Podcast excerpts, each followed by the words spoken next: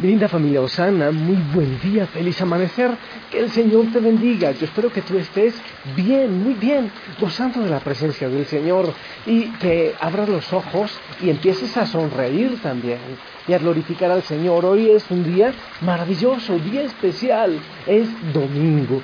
Y en la cuaresma, ya sabes, nos vamos preparando poco a poco, porque cuaresma siempre nos invita a prepararnos para vivir la Pascua. Así que pilas a tu templo, a la Eucaristía, a vivir una experiencia maravillosa. Bueno, yo, como te cuento, eh, feliz si hoy voy a estar solamente a las 11 en Otón a disfrutarlo. Y tú, anda, disfrútalo con tu sacerdote y vive la fiesta. Antes de empezar con el Evangelio, mi linda familia, eh, no se olviden esta información que es importante que la tengan en este momento en, en Cuen del Retiro, Osana, en Bonn, en Alemania en mayo 26, 27, 28. Cualquier información con Rita 0049 177420 7559.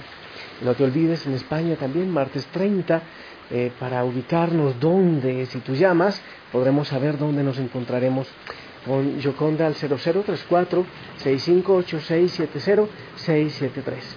Y no te olvides, lunes 27 de marzo en Cuenca a las 7 de la noche, 19 horas, el Coliseo del Colegio Borja de Abaños.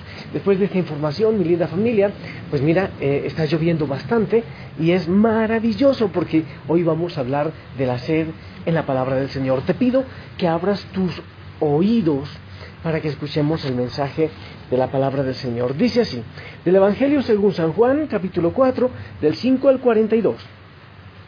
En aquel tiempo llegó Jesús a un pueblo de Samaria llamado Sicar, cerca del campo que dio Jacob a su hijo José. Ahí estaba el pozo de Jacob. Jesús, que venía cansado del camino, se sentó sin más en el brocal del pozo. Era cerca del mediodía. Entonces llegó una mujer de Samaria a sacar agua y Jesús le dijo, dame de beber. Los discípulos habían ido al pueblo a comprar comida. La samaritana le contestó, ¿cómo es que tú siendo judío me pides de beber a mí que soy samaritana? Porque los eh, judíos y los samaritanos no se tratan. Jesús le dijo, si conocieras el don de Dios y quién es el que te pide de beber, tú le pedirías a él y él te daría agua viva.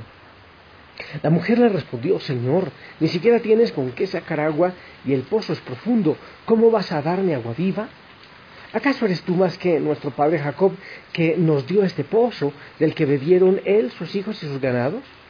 Jesús le contestó, el que bebe de esta agua vuelve a tener sed, pero el que beba del agua que yo le daré nunca más tendrá sed. El agua que yo le daré se convertirá dentro de él en un manantial eh, capaz de dar la vida eterna. La mujer le dijo, Señor, dame de esa agua para que no vuelva a tener sed, ni tenga que venir hasta aquí a sacarla. Él le dijo, ve a llamar a tu marido y vuelve. La mujer le contestó, no tengo marido. Jesús le dijo, tienes razón en decir no tengo marido, has tenido cinco y el de ahora no es tu marido. En eso has dicho la verdad. La mujer le dijo, Señor, ya veo que eres profeta. Nuestros padres dieron culto eh, en este monte y ustedes dicen que el sitio donde se debe dar culto está en Jerusalén. Jesús le dijo, créeme mujer, que se acerca la hora en que ni este monte ni en Jerusalén adorarán al Padre. Ustedes adoran lo que no conocen, nosotros adoramos lo que conocemos. Porque la salvación viene de los judíos, pero se acerca la hora, y ya está aquí, en que los que quieren dar culto verdadero adoran al Padre en espíritu y en verdad porque así es como el Padre quiere que se le dé culto. Dios es espíritu y lo que, los que lo adoran deben hacerlo en espíritu y en verdad. La mujer le dijo, ya sé que va a venir el Mesías. Cuando venga, Él nos dará razón de todo. Jesús le dijo, soy yo, el que habla contigo. En esto llegaron los discípulos y se sorprendieron de que estuviera conversando con una mujer. Sin embargo, ninguno le dijo, ¿qué le preguntas o de qué hablas con ella? Entonces la mujer dejó su cántaro, se fue al pueblo y comenzó a decir a la gente, vengan a ver a un hombre que me ha dicho todo lo que he hecho. ¿No será este el Mesías? Salieron del pueblo y se pusieron en camino hacia donde él estaba. Mientras tanto, sus discípulos le insistían, Maestro, come. Él les dijo, yo tengo por comida un alimento que ustedes no conocen. Los discípulos comentaban entre sí, ¿le habrá traído alguien de comer? Jesús les dijo, mi alimento es hacer la voluntad del que me envió y llevar a término su obra. ¿Acaso no dicen ustedes que todavía faltan cuatro meses para la siega? Pues bien, yo les digo, levanten los ojos y contemplen los campos que ya están dorados para la siega. Ya el segador recibe su jornal y almacena frutos para la vida eterna. De este modo, se alegran por igual el sembrador y el segador. Aquí se cumple el dicho, uno es el que siembra y otro el que cosecha. Yo los envié a cosechar lo que no habían trabajado. Otros trabajaron y ustedes recogieron el fruto. Muchos samaritanos de aquel poblado creyeron en Jesús por el testimonio de la mujer. Me dijo todo lo que he hecho. Cuando los samaritanos llegaron a donde él estaba, le rogaron que se quedara con ellos, y se quedó allí dos días. Muchos más creyeron en él al oír su palabra, y decían a la mujer, ya no creemos por lo que nos has contado, pues nosotros mismos lo hemos oído y sabemos que Él es de veras el Salvador del mundo. Palabra del Señor. Pues miren, bien mi familia, bastante larga la proclamación hoy, pero es una maravilla, realmente es impactante. Mira, para empezar, hay que entender que los judíos y los samaritanos no se hablaban. Los samaritanos eran así como medidólatras, se habían dividido en una guerra impresionante eh, por muchos años. Entonces, menos con una mujer en un sitio, el pozo que cito de la mujer, Jesús, por eso dice el Evangelio, se sentó sin más, estaba en el lugar de la mujer, en mediodía. Mira que él ya sabía que esta mujer había tenido cinco maridos, pero en vez de empezar Jesús a criticarle, a decirle, pero mira, o sea, darle un discurso de moral, pero mira, sin vergüenza, eh, mira lo que has hecho. No, el Señor empieza un diálogo porque el Señor siempre empieza por la misericordia. Después del encuentro con el Señor ya vendrá la conversión ya vendrá eh, esa necesidad de dejar la vida vacía que hemos tenido y empezar una vida llena de Él. Entonces, no empieza con un juicio moral. Familia, en la Eucaristía más tarde eh, vamos a darnos, bueno, ustedes se van a dar cuenta de que se va a hablar de la sed. En la primera lectura, el pueblo de Israel que va por el desierto se enoja con Dios y le reclama a Moisés porque se están muriendo de sed. Y en el Evangelio también hablamos de la fe. Jesús que llega sediento, pero empieza primero un diálogo acerca de esa sed. ¿Cómo vas a sacar agua si no tienes con qué? Le dice la samaritana a Jesús. Pero se transforma la cosa y terminan hablando de una sed muy diferente. Así que el tema entonces de hoy puede ser la sed. ¿Y sabes qué pienso yo? Que en este mundo hay un una sed impresionante. Hay como tanto vacío, tanta necesidad, ha habido tanta búsqueda, hay como tanto, a ver, tanta desazón. La gente quiere buscar algo que llene su corazón, algo que calme la sed de algo grande, de algo más que necesitamos. Pero hay, hay una desilusión en el mundo. Yo noto eso, papás desilusionados, mamás desilusionadas, jóvenes, parece que la, política ha desilusionado, eh, eso de que la economía llena el corazón ha desilusionado, eso se nos hemos dado cuenta que no es así, que muchísima ciencia y mucho tampoco, genial todo, pero como que una gran desilusión. Y sabes que a mí me parece que es hermoso, ah, incluso la religión hay tanta gente desilusionada por la religión porque lo comparamos con algo que es muy moralista, solo es un discurso moral. Eh, pero no hay como una convicción, una experiencia espiritual. Y entonces la sed sigue y sigue y sigue. Yo no sé eh, si tú entiendes que en nuestro corazón hay un vacío, hay un como un agujero tan grande que solo el Señor puede llenar. Hay que buscarlo a Él para empezar a adorar al Padre en espíritu y en verdad. Esa sed, ¿sabes cómo se empieza a calmar? solo cuando logramos empezar a adorar al Padre en espíritu y en verdad, como lo dice el Señor. Que pasemos ya de los grandes discursos, de muchas cosas interesantes y hermosas, a, una, a un conocimiento de Jesús como el único que puede llenar nuestro corazón. Jesús le dice a esta mujer, el Padre está buscando verdaderos adoradores.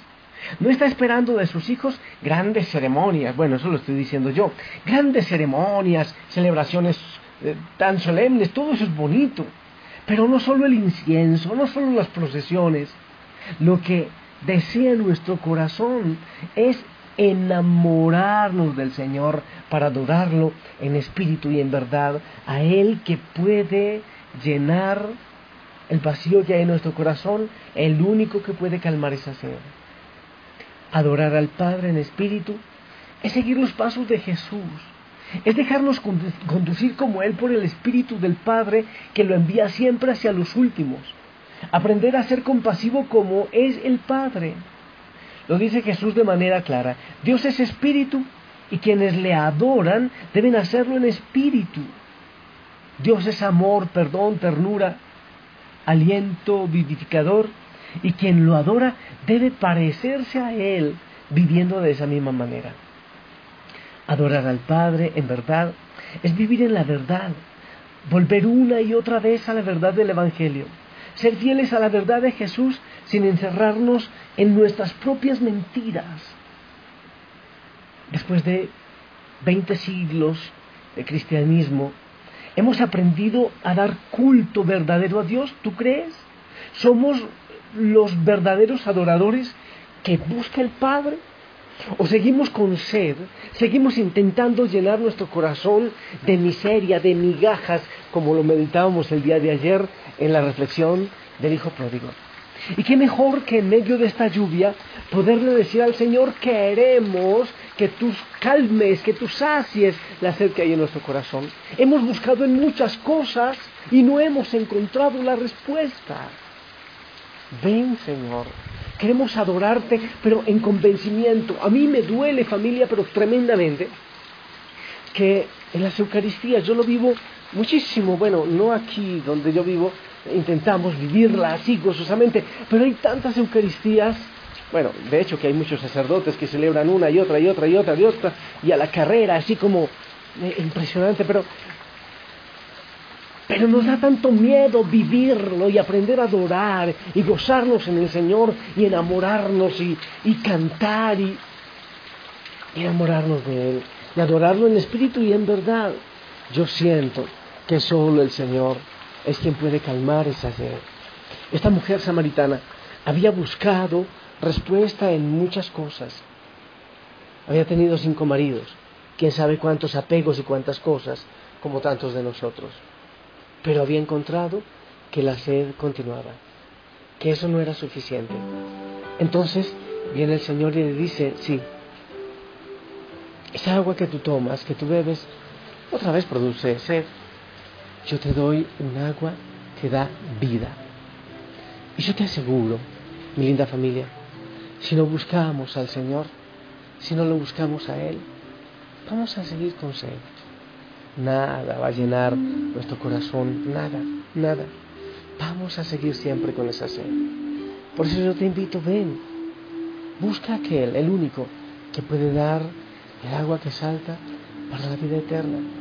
Deja de buscar, deja de aferrarte, deja de, de vivir de limosna de amor, de afecto. Y ven, porque el Señor tiene para ti agua pero no cualquiera.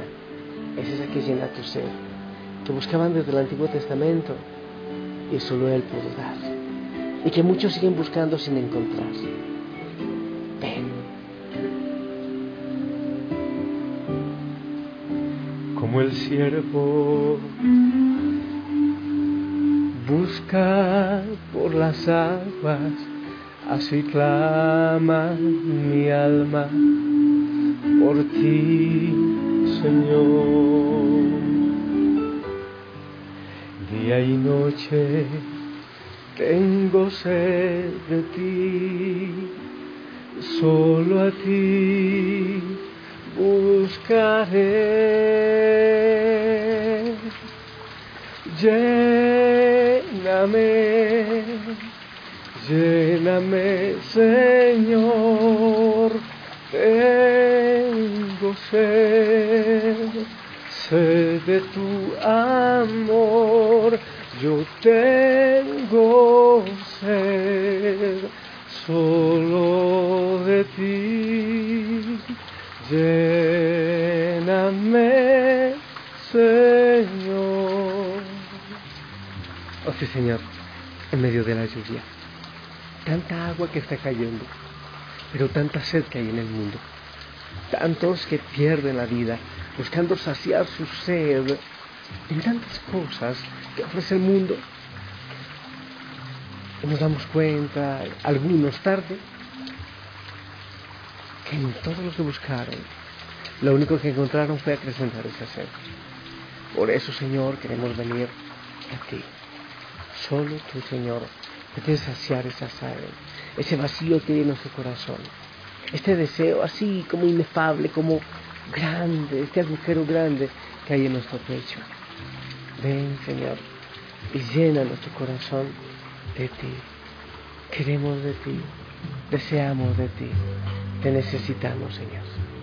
Y te pido que en este día bendigas a cada hijo, a cada hija, para que te busque con sincero corazón. En el nombre del Padre, del Hijo y del Espíritu Santo. Amén. Linda familia, esperamos tu bendición.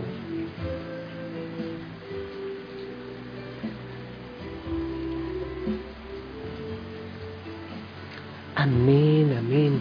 Gracias por tu bendición. Sonríe, anda, vive esta fiesta y busca esa fuente de agua que salta para la vida eterna. Pero vívelo con gozo, adora, no te dé vergüenza, adora al Señor en espíritu y en verdad, a tu Padre en espíritu y en verdad. Yo te amo en el amor del Señor. Que tengas un preciosísimo día. Si el Señor lo permite, nos escuchamos en la noche. Hasta pronto.